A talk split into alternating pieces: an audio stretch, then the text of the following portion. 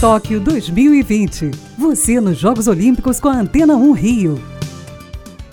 Marcelo Melo e Bruno Soares viajam neste fim de semana para Tóquio. A dupla de tenistas embarca para o Japão na sexta e no sábado, respectivamente. Esta é a terceira vez que Marcelo e Bruno defendem juntos o Brasil em Jogos Olímpicos.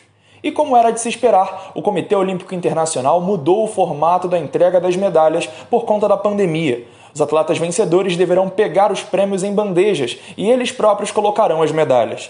E agora vejam só. Lembra do Scottie Pippen, ex-jogador de basquete, ídolo do Chicago Bulls, bicampeão olímpico pelos Estados Unidos? O cara resolveu alugar a própria casa para que as pessoas assistam aos Jogos Olímpicos. A residência estará disponível pela bagatela de 476 dólares, aproximadamente 2.400 reais.